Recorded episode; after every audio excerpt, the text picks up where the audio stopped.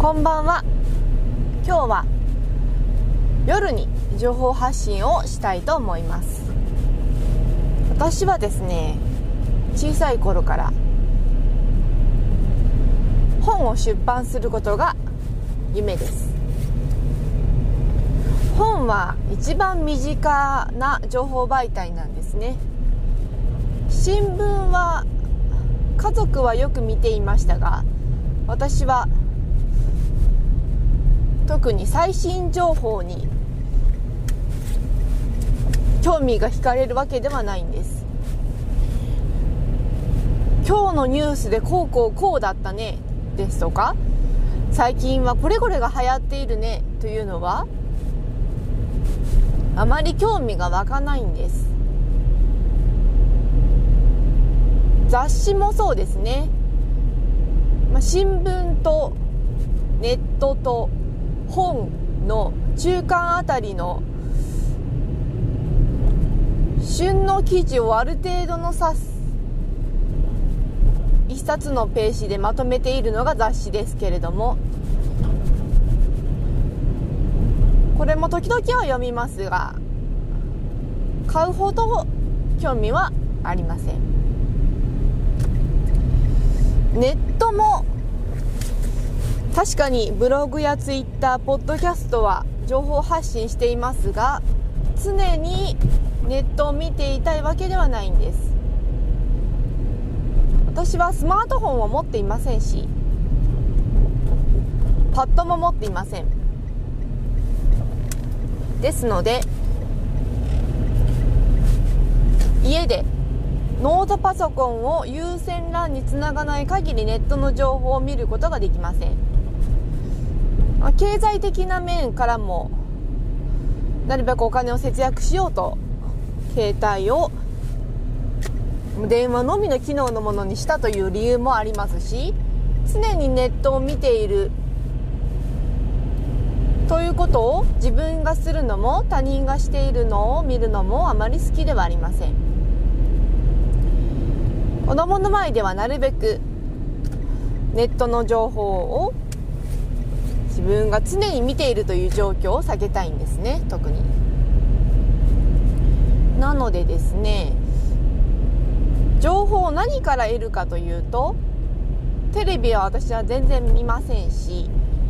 ネットや雑誌や新聞も、まあ、熱心に読む方ではないんです。一番は本が好きなんですね。本は大学生の頃から特に読むようになりました。大学生はお金はないですが時間がありますので近くの図書館に行っては本を読んだり借りたりしていました。あとはシャーロック・ホームズですとか赤毛のアンですとかそういった風な古典の一つも読みますしビジネス書や自己啓発本、まあ、医学に関する本など本は好きです。本屋にいるともう朝から晩まであっという間に時間が経ってしまうほど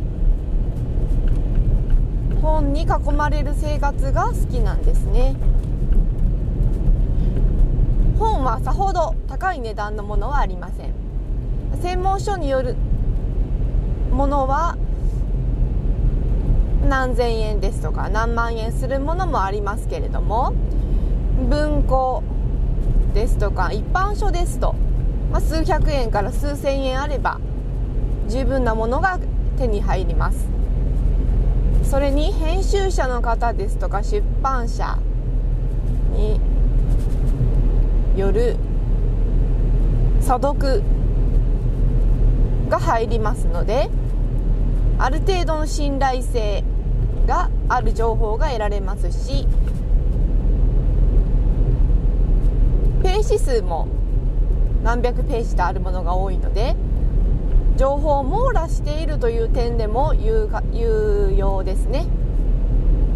ですので本自体が好きなので好きなものを書きたい。本を出版したいという気持ちがあります。ですので今はまず企画書ですとかサンプル原稿っていうものを書いてそれを出版社に投稿してみようと考えています。